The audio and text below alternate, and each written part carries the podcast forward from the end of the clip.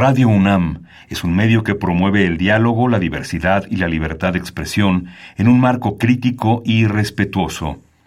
Los comentarios expresados a lo largo de su programación reflejan la opinión de quien los emite, mas no de la radiodifusora. Ingredientes para hacer la pócima de la diversión. Ancas de rana intrépida. Ratones de laboratorio. Plumas de pollo creativo. Mm, medio litro de carcajadas. Y listo. Revolvemos todo y decimos... ¡Hocus Pocus!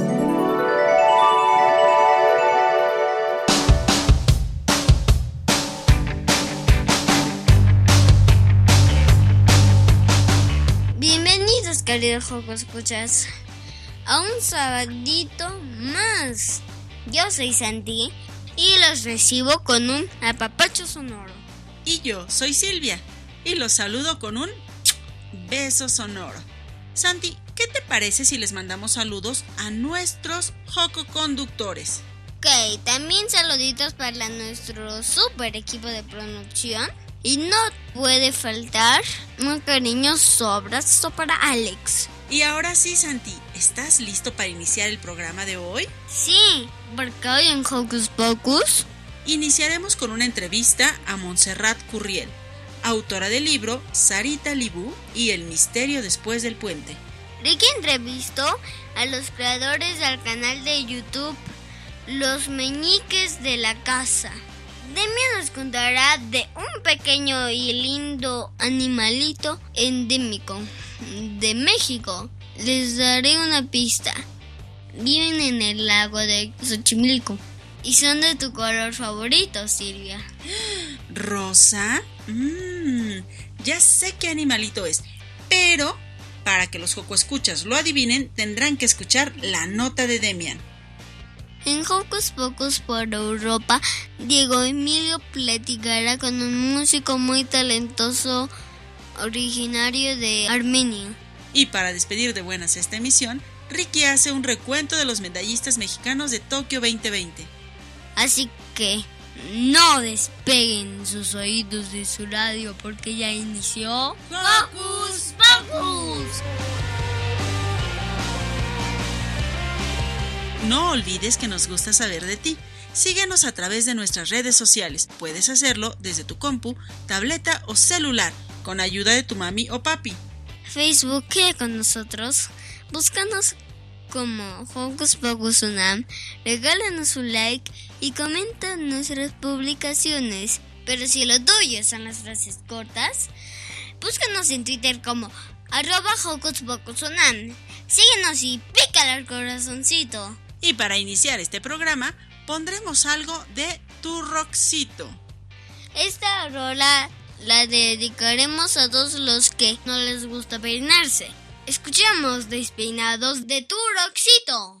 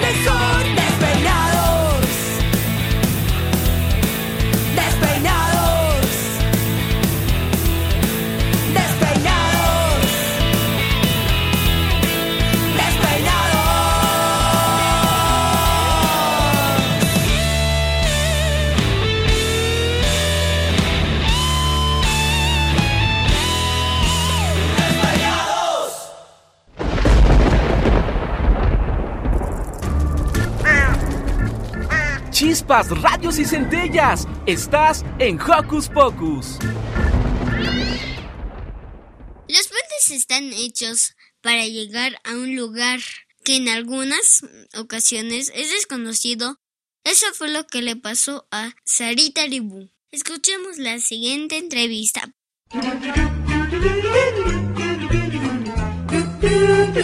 ¿Listo micrófono? ¡Yeah! ¿Listo invitado? ¡Yeah! ¿Listas las preguntas? ¡Yeah!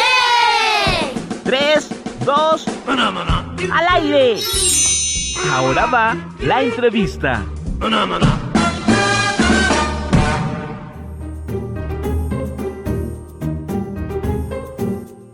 Joco, escuchas, y estamos súper contentos porque tenemos como invitada a una escritora que nos va a platicar cosas padrísimas sobre un libro que además habla de ella misma. Qué interesante, ¿no les parece? ¿Les gustaría escribir un libro que hable de ustedes mismos? Pues bueno, hoy está con nosotros Montserrat Curriel y ella nos va a platicar sobre su libro Sarita Libú y el misterio después del puente. Bienvenida, Monse.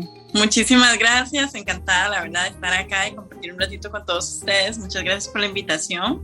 Y pues sí, la verdad que estoy acá para contarles acerca de, de este sueño que se hace realidad, de este, de este libro que es como si el personaje me hablaba durante muchísimos años, ¿verdad? Y me decía, anda, créame, créame. Y bueno, al fin hice caso. no hubo más remedio que hacerle caso. ¿Cómo, ¿Cómo te habla el personaje? ¿Cómo te habla? ¿Qué te dice? ¿Qué te propone? ¿Y cómo es que tú decides hacerle caso? A ver, es como, es como toda una mezcla de, de situaciones, ¿verdad? Yo, pues desde muy pequeña siempre me gustó escribir, me encanta eh, todo lo que tenga pues relación con, con misterio, con fantasía, con magia. Siempre me, me llamó muchísimo la atención. Yo creo que pues con el pasar de los años siempre he buscado una manera de encontrar un instante mágico en mi vida, en el día, en el día a día, en, en lo que hago, ¿verdad? Empezar a, a encontrarle más allá de, pues, de la actividad cotidiana, encontrarle pues la lógica, el por qué sucede. Y siempre hay algo de magia pues envuelto en todo esto. Y bueno, Sarita Liu nace en un momento donde yo estoy embarazada de mi segunda hija, yo tengo dos niñas, y, y básicamente era como, como ese deseo de, de, contar ese proceso que estaba haciendo pues tal vez mi bebé o yo misma a la hora de, de estar engendrando esta vida, ¿verdad? y cómo ella pasaba pues de ser una bebé que estaba en creación a, a, pues a cruzar el puente de alguna forma y pues llegar hasta este mundo maravilloso y donde pues sabíamos mucho que, las, que la estábamos esperando. Al mismo tiempo pues como que hace relación a yo soy costarricense y pues el título hace también un poco alusión a que pues hace siete años tomé la decisión de tomar mi valija, mis sueños, mi niña mayor y venirme para Suiza a, a conocer un nuevo mundo y, y a empezar de cero a ver qué que me tenía pues este, este lado del, del, del, charco, como decimos en mi país. Entonces, yo creo que así es como Sarita empieza a hablarme. No sé si fue a partir del 2017 cuando empecé a escribir o si en realidad era algo que ya venía pues cocinándose hace tiempo, porque es una mezcla de, de, emociones, de sentimientos. Es una niña que que tiene muchísimas ganas de descubrir el mundo como yo misma. Yo soy muy curiosa y me encanta pues descubrir un poco de todo y aprender un poco de todo y conocer a la gente. Y, que al mismo tiempo pues al, al, ser mamá de dos niñas, ellas me han permitido volver otra vez a, asombrarme, asombrarme de las bellezas de la naturaleza, de lo que tiene cada día, por medio pues de, de volver a vivir esa infancia a partir de ellas. ¿A dónde nos lleva Sarita? Es decir, ¿qué nos propone este personaje y ¿Por qué tiene que cruzar este puente? ¿Cuál es el misterio que está después del puente? A ver, Sarita nos lleva a... La verdad que es un libro para niños, para adultos, para toda la familia. Tiene un mensaje para cada uno. Y entonces, pues, uno de sus propósitos es hacernos recuperar esa, esa confianza en nosotros mismos para ir en busca de nuestros sueños, para conquistarlos. No existe sueño imposible, o sea, los límites los ponemos nosotros. Entonces, básicamente, Sarita lo que viene es a dar ese mensaje a quien lo quiera recibir, a decirle, tú puedes, pues si crees que puedes, si deseas hacerlo, puedes conquistar ese sueño. Y ella pues nos lleva en esta, en esta aventura a conocer un mundo desconocido. Yo creo que a lo que más le tenemos miedo todos los seres humanos es a lo desconocido. Por eso es que el cambio nos afecta tanto. Por ejemplo, ahorita en esta pandemia lo más difícil para todos fue el cambio. O sea, pasar de estar en la calle a estar encerrados, los niños en la casa y cómo hacemos con ellos. Y todo este tipo de, de situaciones que se dieron, yo creo que fue lo más duro al principio para los seres humanos. Entonces, ella lo que nos lleva es precisamente a, aceptar el cambio, a abrazar el cambio, a aprender pues de que cada situación que se nos presenta tiene una, una razón de ser y pues evidentemente esta razón de ser nos va a llevar a descubrir cosas maravillosas que hay al exterior y al interior de nosotros. Cruzar puentes es, puede ser, bueno, nos dicen que este libro es para niños, para grandes, que ha sido retomado en algunos talleres, que de eso vamos a hablar en un momento más, pero me gustaría retomarlo del puente. Cruzar puentes puede ser como muy significativo y puede ser como en un lenguaje, ay, se me fue la palabra. Figurado. Y puede ser en un lenguaje figurado, pero también puede ser en un lenguaje real, ¿no? Hay quienes no nos atrevemos a cruzar puentes, hay quienes nos da miedo cruzar puentes, y si son puentes colgantes, y si son puentes que atraviesan ríos, menos. menos. ¿Cómo hacemos para cruzar esos puentes? ¿Qué es lo que Sarita nos recomienda para poder cruzar estos puentes y descubrir nuevas y maravillosas cosas? En realidad, pues Sarita, al ser una niña, ¿verdad? Ella no... Los niños tienen menos miedo que nosotros los adultos. Nosotros aprendemos a tener miedo. Entonces, a ella, a ella la mueve la curiosidad y el deseo de descubrir. Y pues precisamente eso es lo que, lo que ella viene a enseñarle al mundo, a niños y a grandes. A los niños a no perder ese, ese enfoque, ese deseo de conquistar, ese deseo de descubrir, ese deseo de estar constantemente aprendiendo.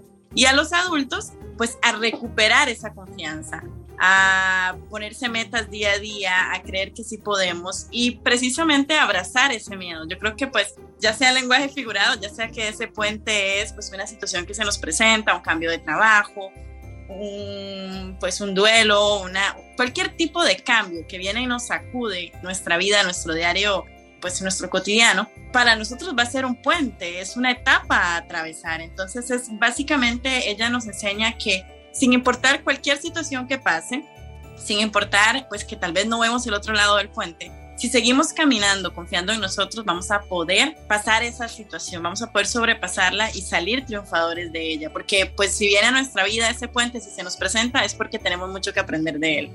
Monche, ¿cómo ha sido esta situación de que a Sarita, bueno, de este libro que, que tú escribiste, Sarita Libu y el misterio después del puente, ha sido utilizado en algunos talleres, tanto para niños como para adultos, y bueno, lo que nos dice es que para reconciliarnos con nuestro niño interior.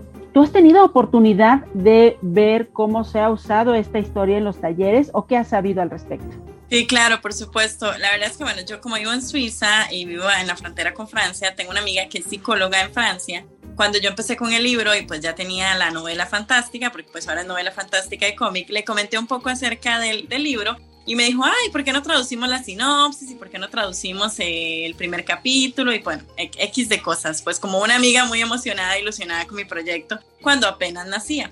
Ella es psicóloga y pedagoga y ella trabaja pues con padres que necesitan precisamente pues ayudar a guiar niños y sobre todo pues en momentos donde, donde hay negación, ya sea en la primera adolescencia, por ahí a los 4 o 5, o ya los reales adolescentes, que es la pesadilla de muchos padres, entre 12 y 16 por decirlo así. Entonces ella al leer el primer capítulo, que ya pues habla un poco de español, me dijo, mira, este libro tiene cosas interesantes, este primer capítulo habla de pues del abandono, Sarita pasa por el abandono porque pierde a, su peluche que se llama Flony, que es su mejor amigo. Ella no tiene apego, ella le molesta la gabardina, se la quita, todo lo que le, obstaculiza para seguir avanzando, ella se lo quita, las botas las tiene al revés, se las quita y sigue avanzando. Y ella, pues, lo que la mueve es precisamente esa curiosidad y esas ganas de, de, descubrir. Entonces me dijo, mira, yo creo que podríamos hacer varios talleres con esto y que permita, pues, a ciertas personas cerrar ciclos. Y así empezó una actividad que al inicio era como para compartir entre amigos y pues abrimos un grupo en Facebook. Ella lo abrió en francés, yo lo abrí en español y yo iba como siguiendo un poco lo que ella hacía, ¿verdad? O sea, lo mismo que ella publicaba, yo lo publicaba, abríamos talleres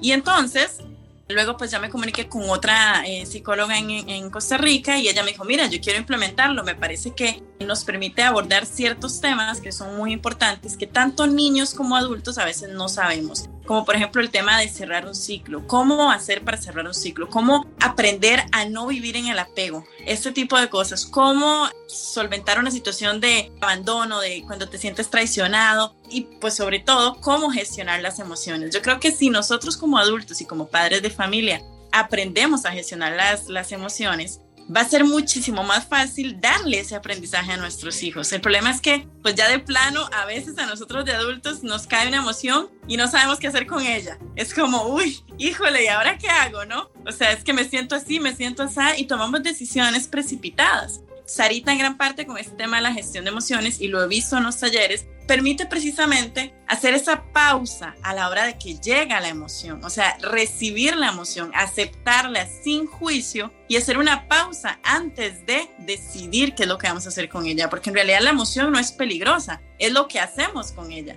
Y pues evidentemente pues es una energía que ninguno de nosotros puede controlar, no la podemos eliminar. El que diga que controla las emociones es mentira porque pues no, la emoción llega y, pues llega y nos sacude el mundo, pero sí podemos gestionar, sí podemos gestionar cómo vamos a reaccionar a esa emoción. Entonces ahí es donde yo he visto que realmente los talleres tienen como un extracto, un fragmento, siempre se cuenta la historia, un trozo de, del libro, y luego pues se hace un ejercicio y a partir de eso pues trabajamos una meditación guiada de visualización que permita precisamente pues que el niño, el adulto, el adolescente pueda hacer una similitud entre su propia vida y lo que le está pasando a Sarita y pueda pues entender mejor así las emociones, cómo se dan, cómo llegan y cómo gestionarlas. Monse, ¿tú te planteaste todos estos objetivos cuando pensabas, soñabas con Sarita Libú?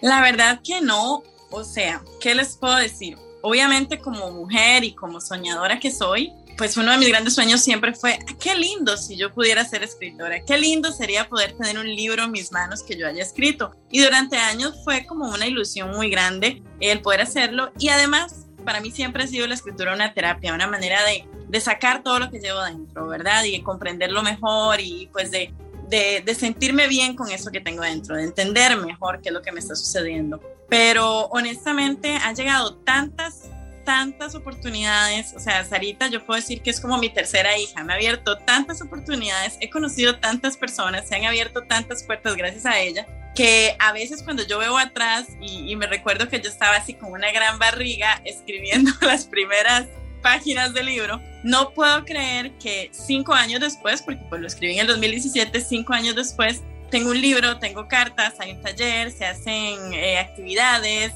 tenemos eh, agenda, o sea, hay muchísimas cosas que han salido y que precisamente todas están impulsando este mensaje, este mensaje positivo, lleno de amor, lleno de luz para el mundo y pues que permite a, a niños y a grandes de alguna forma tener ese cable a tierra, o sea, tener ese momentito para nosotros, para pensar en qué está pasando en nuestro interior, para, como decías antes, reconciliarse con el niño interior. Todos tenemos uno y ese niño que guardamos ahí escondemos porque es el que el que dice las cosas como es, el que dice lo que quiere cuando quiere y porque sí. Y entonces pues la sociedad y el cotidiano nos ha enseñado como a como a minimizarlo, como a que no se nos salga. Pero entonces, este, básicamente es esa vocecita que, que nos guía, que nos lleva precisamente a, a, la conquista de nuestros sueños. Es el motor que nos está siempre susurrando y diciendo, vamos, vamos, tú puedes.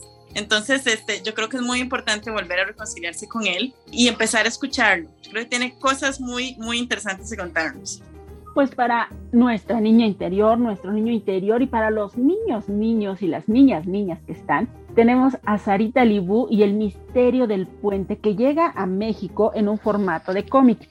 ¿Originalmente estaba escrito en un formato de cómic, Monse? No, de hecho, pues está escrito en formato de novela fantástica, que es este que yo tengo por acá.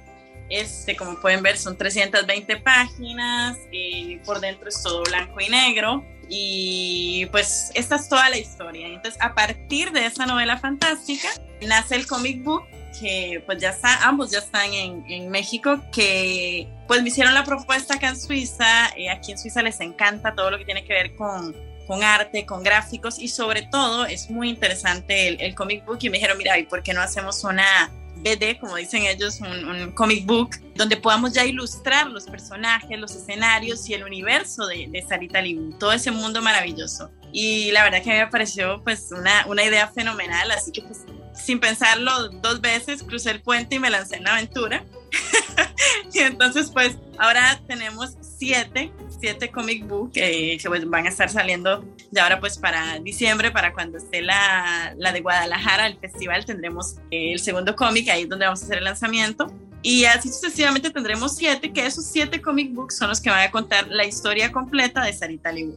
Entonces, la verdad que ha sido todo un reto y, y, una aventura muy divertida, donde he aprendido montones pues, de editores, de diseñadores y demás.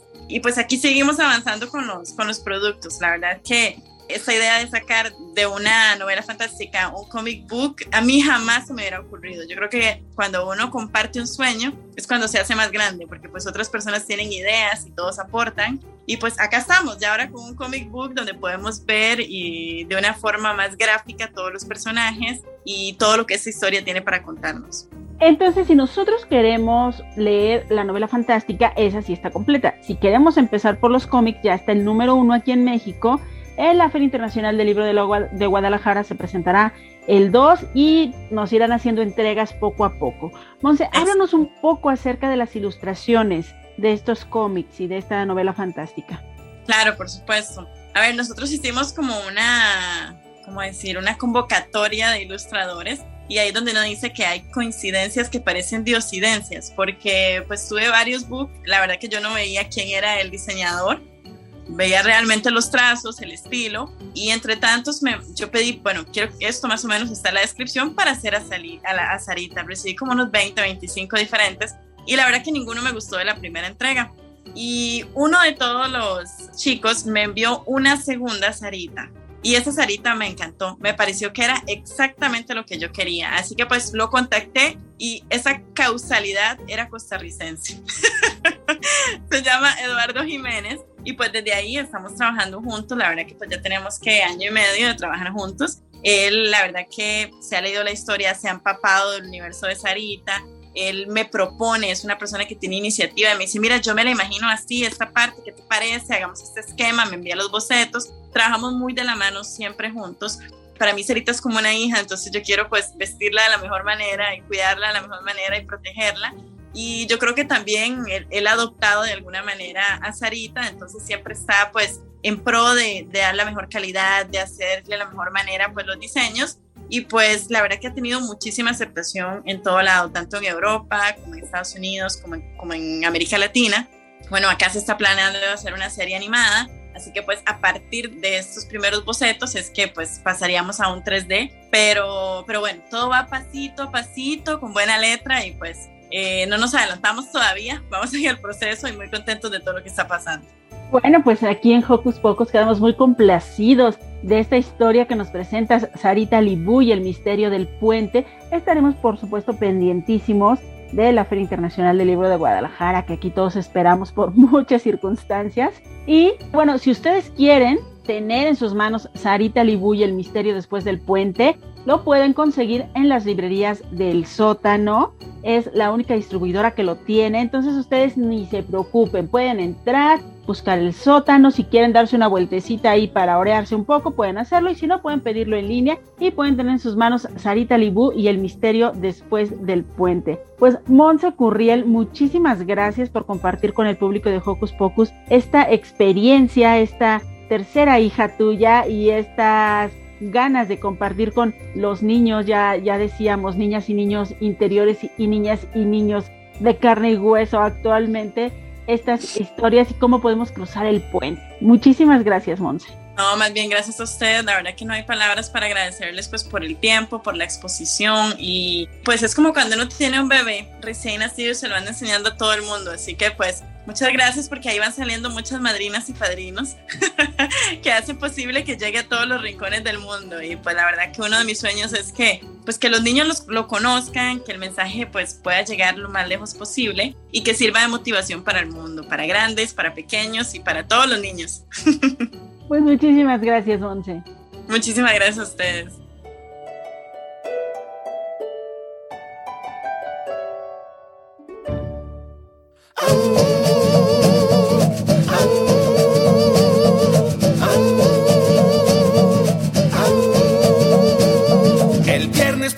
Con vez yo intenté echar un chiflido a un camión que se me fue y no, no le pude chiflar.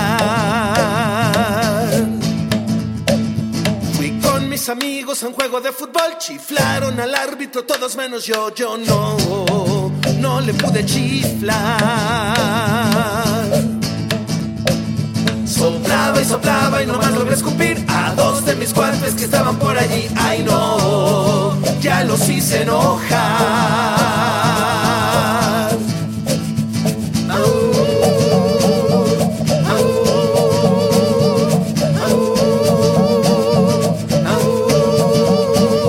Llegando a mi casa yo busco a Firulais y no me hace caso si no me voy a chiflar a mi hermano. Ya lo fue a saludar. Importancia de aprender el arte ancestral de chiflar y van a ver que a mí nadie me ganará. Cachetes y dientes y lengua coloqué como me enseñaron mis cuates la otra vez soplé. Me mareé de soplar.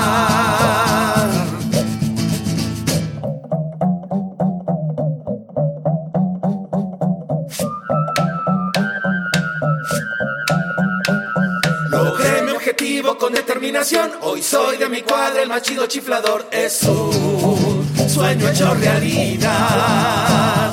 Es un sueño hecho realidad. Por fin he aprendido a chiflar.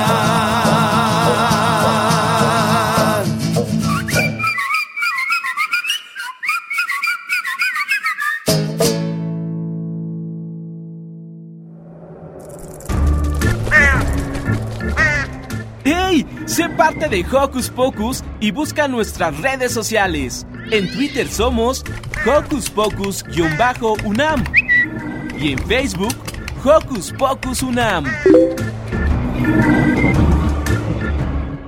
Son pequeños, viven en el agua, sus tiernas caritas rosadas nos enternecen y además pertenecen a la familia de las salamandras. ¿Ya saben de qué animalitos se trata? Demi nos cuenta más de ellos.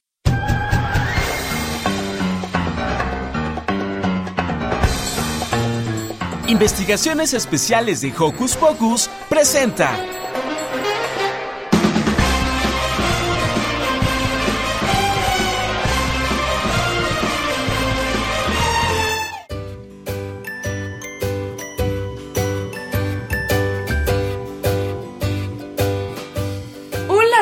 Nuestros Escuchas. Hoy les platicaré sobre los ajolotes. Los ajolotes son realmente increíbles, pero para entenderlo mejor tenemos que recordar un poco a las ranas y los renacuajos. Como todos sabemos, las ranas primero son huevitos, del que sale un renacuajo. Este va madurando y pierde su colita y le salen patas, hasta convertirse en una linda ranita. Algo así ocurre con las salamandras, que tienen una forma infantil y una forma adulta. Y en esta forma adulta es como se pueden reproducir. Bueno, pues los ajolotes son formas infantiles de salamandras. Pero que adquirieron la capacidad de reproducirse sin tomar nunca su forma adulta. Raro, ¿no? Pues no es la única cosa extraordinaria de los ajolotes. Tienen un superpoder que estoy seguro que todos quisieran tener. La, regeneración. Si un ajolote pierde una pierna, por ejemplo, le sale una nuevecita y puede regenerar casi todo su cuerpo, por ejemplo, pulmones, riñón, corazón y otros órganos. Increíble, ¿no crees? Los ajolotes viven en el agua, respiran como los peces por agallas, pero tienen como una coronilla por la que pueden absorber oxígeno a través de la piel. El esqueleto de los ajolotes es de puro cartílago, nunca se hace hueso. Los ajolotes son carnívoros y les encantan los moluscos y los peces pequeños, aunque cuando tienen mucha hambre pueden comerse a otros ajolotes chiquitos. Una mamá ajolote pone de 300 a 1000 huevos y pueden vivir hasta 12 años. Pero en cautiverio, en buenas condiciones, pueden llegar a vivir 15 años. Claro que los ajolotes están protegidos y no está permitido ni venderlos ni comprarlos. Así que si te ofrecen uno, por favor, nunca jamás lo compres. Ni ningún otro animal exótico, que sufren muchísimo en cautiverio, pues rara vez viven en lugares bien cuidados. Mejor conócelos en su área natural. Puedes visitar los ajolotarios en Xochimilco y en el Parque de los Coyotes en Coyoacán. Podrías ver que son de muchos colores, desde albinos, rosas, marrones o negros, y todos son muy interesantes. ¡Chao! Cinco sonrientes ajolotes me vinieron a buscar.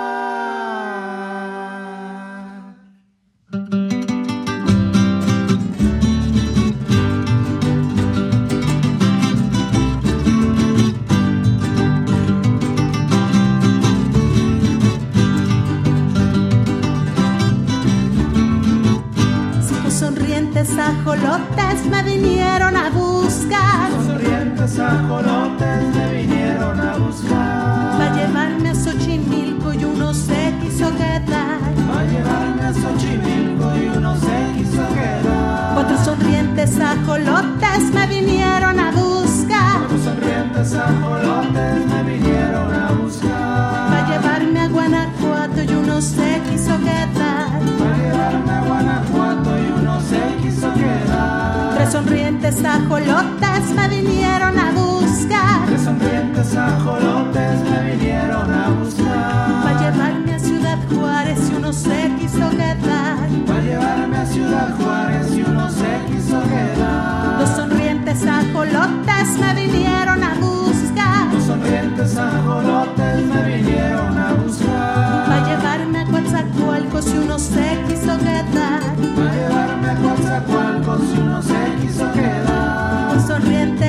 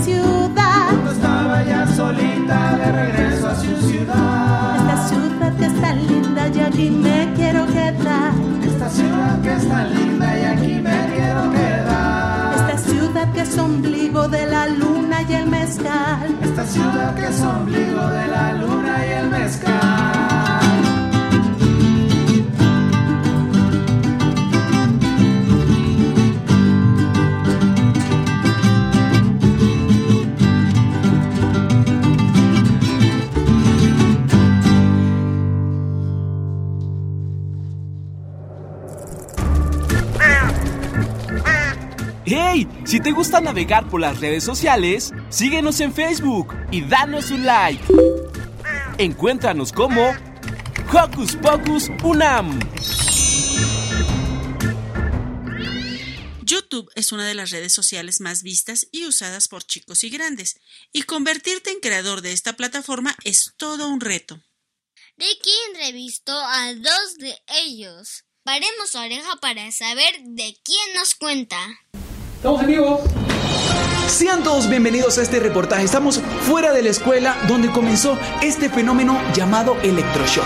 El movimiento que está haciendo bailar a todos los niños del mundo. Vamos a ver de qué se trata. Hola, Jojo Escuchas. Yo soy Ricky y el día de hoy estoy con Rosy y Luigi de los Meñiques de la Casa. ¡Bienvenidos! Bienvenidos a los Meñiques de la Casa. Gracias, Ricky. Qué emoción estar aquí hoy contigo y con todos. Muchas gracias por la invitación. Bueno, pues primero que nada, ¿de qué se trata el proyecto de los Meñiques de la Casa? Bueno, el proyecto de los meñiques de la casa es un canal de YouTube educativo, pero también muy, muy, muy divertido y entretenido para los niños. Y pues estamos muy contentos ya que estamos cumpliendo un aniversario y bueno, ya es un año de muchas, muchas canciones, eh, mucha diversión y sobre todo mucha educación para los niños. ¿Cómo es que empezó este proyecto? ¿Ustedes cómo se les ocurrió esta idea? Pues la verdad es que Rosy y Luigi siempre han amado a los niños. Hemos trabajado por muchos años con niños y siempre hemos sido bailarines. Entonces básicamente lo que hicimos fue eh, ligar todo esto también con, con la música, con el canto, porque es la mejor manera, la manera más directa de llegarle a los niños. Entonces quisimos eh, dejar algo, un mensaje positivo y ese es nuestro objetivo, dejar un mensaje positivo en cada canción. Entonces pues así comenzamos básicamente. ¡Qué bien! Eh, oigan, y pues, ¿qué es lo que más les gusta de ser parte de este proyecto?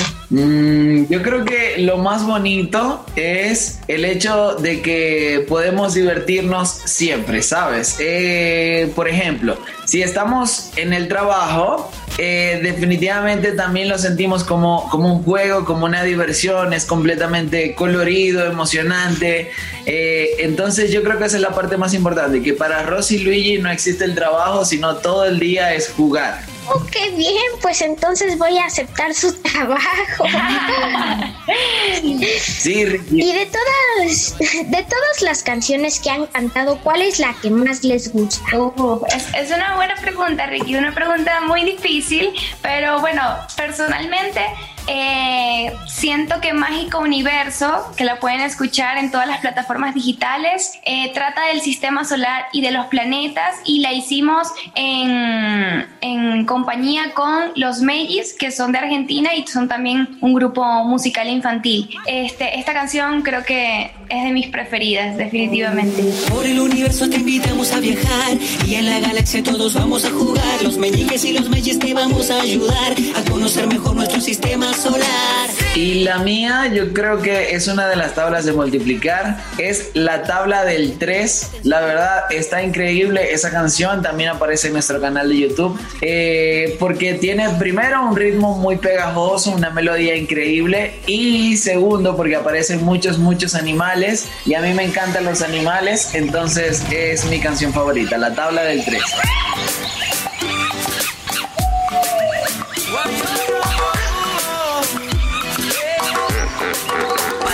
A la selva me voy, no importa dónde esté. Conoce los animales mientras te aprendes la tabla del 3. Pa' la selva. Oigan, y bueno, háblenos un poquito acerca de, de sus canciones, más o menos cuántas tienen y, y pues... Pues ya ahorita creo que tenemos como 15 canciones aproximadamente. El primer álbum trató de las tablas de multiplicar. Las hicimos desde la tabla del 2 hasta la tabla del 9. Cada una con una temática diferente. Es decir, aparte de la tabla de multiplicar, le agregamos un tema de interés para los niños como por ejemplo los animales, eh, las profesiones, el deporte y así. Entonces así, así empezamos. Y todas las canciones tienen géneros latinos, géneros urbanos, géneros modernos, que también a los niños les encanta. Entonces, pues así, eh, este fue el primer álbum y luego fuimos sacando algunos covers de canciones, pues, este, que han, eh, por lo largo de los años han sido, han hecho historia, como La Vaca Lola, como Soy una taza. Te voy a enseñar. El sapito. El sapito. Canciones de un popurrí de Navidad. Tenemos un popurrí de Navidad también donde aparece Santa en ese video. Entonces también tenemos esa canción. Y muy muy pronto también vendrán muchos éxitos también infantiles. Y tenemos una canción, eh, aparte de las tablas de multiplicar, también una canción inédita que es para niños, es solo de diversión, que se llama El Avioncito. Entonces ahí están las canciones que, tenemos en nuestro canal de YouTube. Pero bueno, todas las tablas de multiplicar son completamente inéditas y pues nada, ahí hay mucha música para ustedes. Si tú tienes ganas de volar en ese avión, antes del despegue te tengo una misión. Ponte de pie y baila esta canción, que con los meñiques ya llegó la diversión. Así los niños que, bueno, van en primero o segundo se pueden ir aprendiendo las tablas de multiplicar a la vez que cantan. Y pues también estas canciones que escuchaba cuando era más pequeño. Eh, qué bueno que pues estén haciendo esto. Oigan, ¿y cómo es que celebraron su aniversario? Pues eh, eh, hicimos un Zoom con todos los niños, los convocamos por las redes sociales y pues fue una como un, un comparte súper, súper bonito virtual, pero muy bonito. Eh, nos llena de mucha emoción poderlos escuchar, poderlos ver, poder saber que se saben nuestras canciones y pues bailarlas con ellas porque con ellos porque siempre siempre que hacemos un zoom o un live o lo que sea nos ponemos a bailar y todos se ponen de pie y bueno o sea nos, es pura diversión básicamente Ah, pues qué bien, pues muchísimas felicidades por este primer aniversario y pues que ojalá vengan muchísimos más, eh, que ojalá sigan teniendo muchísimo éxito. Oigan, y antes de irnos, eh, ¿cuáles son sus redes sociales para que los amigos de Hocus Pocus vayamos a seguirlos corriendo de una Por vez? supuesto, las redes sociales nos consiguen primero que todo en el canal de YouTube como Los Meñiques de la Casa y en todas las redes sociales como Instagram, Facebook y TikTok aparecemos como arroba Los Meñiques de la Casa. Ahí estamos, también pueden ir a visitar nuestra página web lo- www.losmeñiquesdelacasa.com y ahí les vamos a dejar un saludo completamente personalizado para todos ustedes, así estén cumpliendo años, lo que sea. Entonces, pues nada, allí nos pueden encontrar como Los Meñiques de la Casa en todos lados. Ah, pues qué bien. Todas sus redes Hocus Escucha se las dejamos en nuestro Facebook, Hocus Pocus Unam. Y paso vayan a seguirnos y síganos a ellos también. Oigan, y antes de irnos, ¿qué les parece si nos cantan un poquito de la canción que ustedes quieran? Sí, por supuesto, por supuesto. Vamos a cantar la tabla del 5, ¿ok? La tabla del 5 trata de un tema muy, muy, muy importante ahora mismo porque habla de la higiene, lo importante que es estar limpios. Entonces, vamos a cantar esa canción, ¿sí? ¿Lista, Rosy? Sí. Ok. ¡Woo! Tres y ya es hora de despertar. Y mi panza no ha parado de sonar. Yo me muero por desayunar, qué rico huele la comida de mamá. no no no. Primero tienes que lavarte las manos y cepillarte los dientes. Abro la llave con una mano que tiene cinco. Junto mis manos lavo mi cara y suman diez. Diez, diez. Sumo otra mano y vamos a ir de cinco en cinco. Pasa lo mismo si sumamos otro pie. ¿Listos? 5 por 1, 5. 5 por 2 son 10. 5 por 3 son 15. Y cepillo mis dientes. 5 por 4, 20. 5 por 5, 25. 5 por 6 son 30. Ya estoy listo. John John. 5 por 7, 35. 5 por 8, 40. 5 por 9, 45. Y 5 por 10, 50. gracias Vicky Eh, muy bien, pues muchísimas gracias. eh, por- muchísimas gracias por esta entrevista. Escuchan, pues, vayan a seguirlos de una vez. Eh, yo soy Ricky, ellos son Luigi y Ross, parte de los meñiques de la casa. Perfecto, pues muchísimas gracias. eh, muchísimas gracias, Joco Escuchas. Muchísimas gracias, meñiques de la casa. Yo soy Ricky y me despido, Joco Escuchas. Adiós. Recuerda cepillar tus dientes tres veces al día.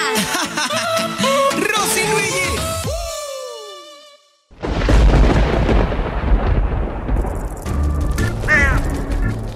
Chispas, radios y centellas. Estás en Hocus Pocus.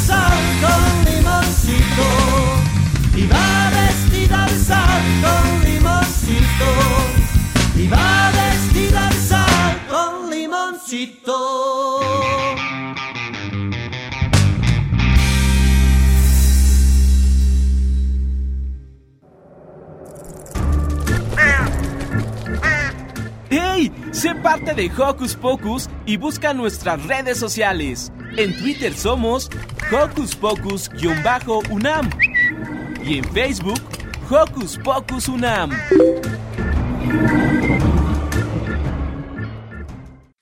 Llegado el momento de hacer las maletas e irnos de viaje con Diego Emilio. Pero lo haremos a través de los sonidos de la música clásica de la mano del maestro Armen Agavekian.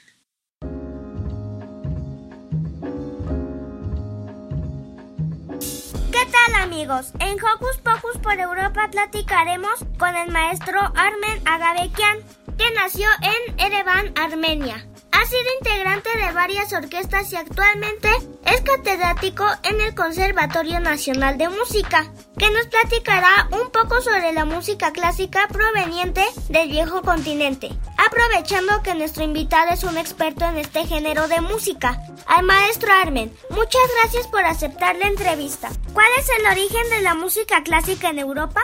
Ok, ante todo, Diego, te agradezco por tu este, la invitación para hacer esta muy linda plática para ti, para todos los niños. Saludo muy cordial. Entonces, tu pregunta eh, sobre el origen de la música clásica, ¿verdad? El origen de la música clásica en Europa precisamente fue debido a la evolución de la época del Renacimiento hacia el clasicismo. Te puedo mencionar también los países más destacados de la música clásica fueron Francia, Italia, Alemania, Rusia e Inglaterra. Ya veo. La música clásica de Europa es el resultado de una evolución que inicia en el Renacimiento y termina con el clasicismo. Sin duda, esos países han aportado muchísimos compositores y las piezas musicales más hermosas de todos los tiempos. En su opinión, ¿cuáles son los compositores más relevantes del viejo continente? Oh, muy buena pregunta, Diego. Te felicito por esa pregunta y te quiero decir que, de mi opinión, en el viejo continente, no nada más en el viejo, de todo el mundo, de toda la planeta, los compositores más relevantes fueron compositores alemán Johann Sebastian Bach, un compositor Wolfgang Amadeus Mozart, Beethoven, un compositor alemán Johannes Brahms y un compositor ruso Piotr Ilyich Tchaikovsky. Y para mi opinión, con mi opinión, son compositores más relevantes de la, toda la historia de la música. Efectivamente, como nos explica, países como Alemania y Rusia han aportado grandes compositores de música clásica, sin olvidarnos de Austria, donde nació Mozart uno de los compositores más famosos de Europa y del mundo. La figura de Wolfgang Amadeus Mozart siempre ha sido un ejemplo a seguir para los niños de todo el mundo. Muchas gracias, maestro Armen. En su concepto, ¿cuáles son los compositores europeos que han pensado en los niños y que han creado piezas musicales para todos los niños? Qué pregunta tan interesante. ¿Sabes qué, Diego? Casi todos compositores siempre, siempre tenían unas de sus piezas eh, dedicadas a los niños, pero para mí, compositores más relevantes, grandes que dedicaron a los niños es Bach, Tchaikovsky, si recuerdas un ballet del cascanueces dedicado al no, los niños está muy bonito este ballet, la música preciosa de Dr. Ilyich Tchaikovsky. Hay un otro compositor soviético ruso, Kabalevsky, que dedicó a los niños sus obras, de entre ellos un concierto para violín y orquesta dedicado a los niños. Compositores Shostakovich, Prokofiev y un compositor Saint-Saëns, compositor francés, que dedicó a los niños y escribió un carnaval de animales, imagínate. Es una obra preciosísima y dedicada a los niños. Así es. Así es, yo he escuchado algunas piezas de Tchaikovsky, escritas para el deleite de la niñez, por ejemplo, El Cascanueces y El Rey de los Ratones. ¿Nos puede decir cuál es su compositor favorito y cuál es el motivo? Oh, compositores favoritos son mucho, Diego. Como para músico profesional, casi todos compositores son mis favoritos, pero de entre todos, todos, todos, te puedo mencionar nada más dos nombres que son, yo creo que para toda la humanidad son más favoritos y este, relevantes es Bach y Mozart. ¿Sabes por qué? Porque sus músicas tocan mi corazón y alma. Me imagino. La música de esos dos compositores es bellísima. Mi papá está fascinado con los requiem de Mozart. Él dice que la música de Mozart es muy profunda y despierta muchos sentimientos en las personas. ¿Podría enviar un saludo para Hocus Pocus? Un saludo para Focus Pocus, pero ¿sabes qué yo preparé para ti sorpresa también? Voy a saludar en dos idiomas, una en español y mi idioma de origen de armenio, ¿te parece? Sí, sí me parece, señor Armen. Perfecto. Entonces, un, un saludo en armenio será Barev Bolorin Sankanumem Shatlav Tramadrutyun, que significa Hola a todos, les deseo muy buenas vibras. Muchas gracias, maestro Armen. Para Hocus Pocus, Diego Emilio.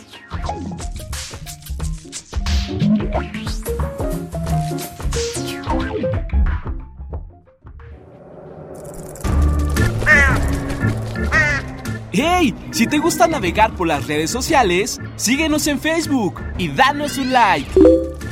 Encuéntranos como Hocus Pocus Unam. Los Juegos Olímpicos de este año fueron distintos a los anteriores, pues con el virus todavía presente hay que estar alertas. Lo que no cambió fueron las ganas de participar de los atletas y por supuesto los mexicanos estuvieron presentes ganando medallas para nuestro país. Ricky nos dice en su nota quiénes fueron estos deportistas.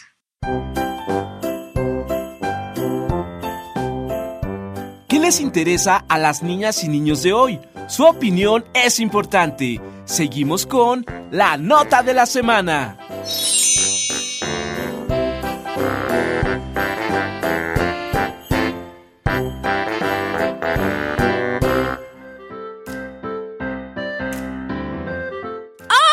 Escuchas. Yo soy Ricky y sé que posiblemente les gusta algún deporte. Y que aún más probablemente estuvo en los Juegos Olímpicos, que este año se celebraron en Japón entre el 23 de julio y el 8 de agosto. Por eso, el día de hoy les traigo las medallas y los resultados que la selección mexicana obtuvo en Tokio 2020-2021. ¡Vamos! Obtuvimos cuatro medallas de bronce, una en fútbol masculino, otra en tiro con arco mixto, por parte de Alejandra Valencia y Luisa Albuelo Álvarez. Una más en clavados plataforma 10 metros sincronizado femenino, por parte de Alejandra Orozco Loza y Gabriela Góndez García. Y una última en levantamiento de pesas, por parte de Aremi Fuentes Zavala. Además de que entramos en las finales de atletismo masculino, ciclismo de montaña femenino, ciclismo de ruta femenino, gimnasia artística en salto femenino, gimnasia en trampolín femenino, maratón de natación 10 kilómetros masculino, softball torneo femenino, un juego muy parecido al béisbol, por cierto, y triatlón, femenino, masculino y relevo mixto, un deporte que combina atletismo, ciclismo y natación. México quedó en el lugar 84 de la tabla general.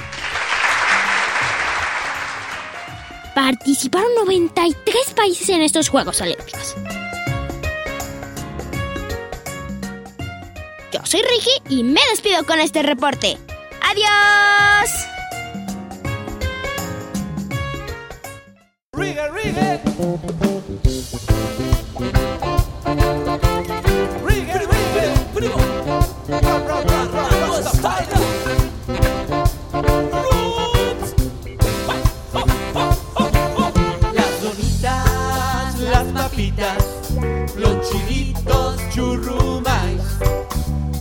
Los refrescos, los cueritos, solo a mí me engordarán.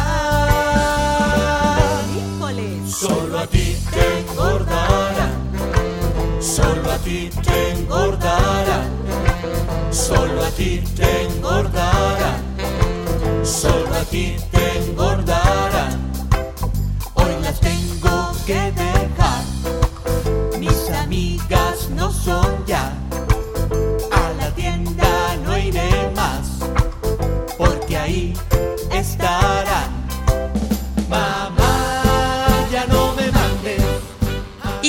Santi, qué deporte te gusta? A mí me gusta la natación y el básquetbol. ¡Wow! Sí que está padre. Y por hoy tenemos que despedirnos. Pero recuerden, tenemos una cita la siguiente semana. Esperemos que sigan disfrutando de sus vacaciones y hay que seguirnos cuidando. Me despido con un beso sonoro. También les mando un beso sonoro. Hasta la próxima. Radio UNAM presentó el espacio donde las niñas y los niños usan la magia de su imaginación.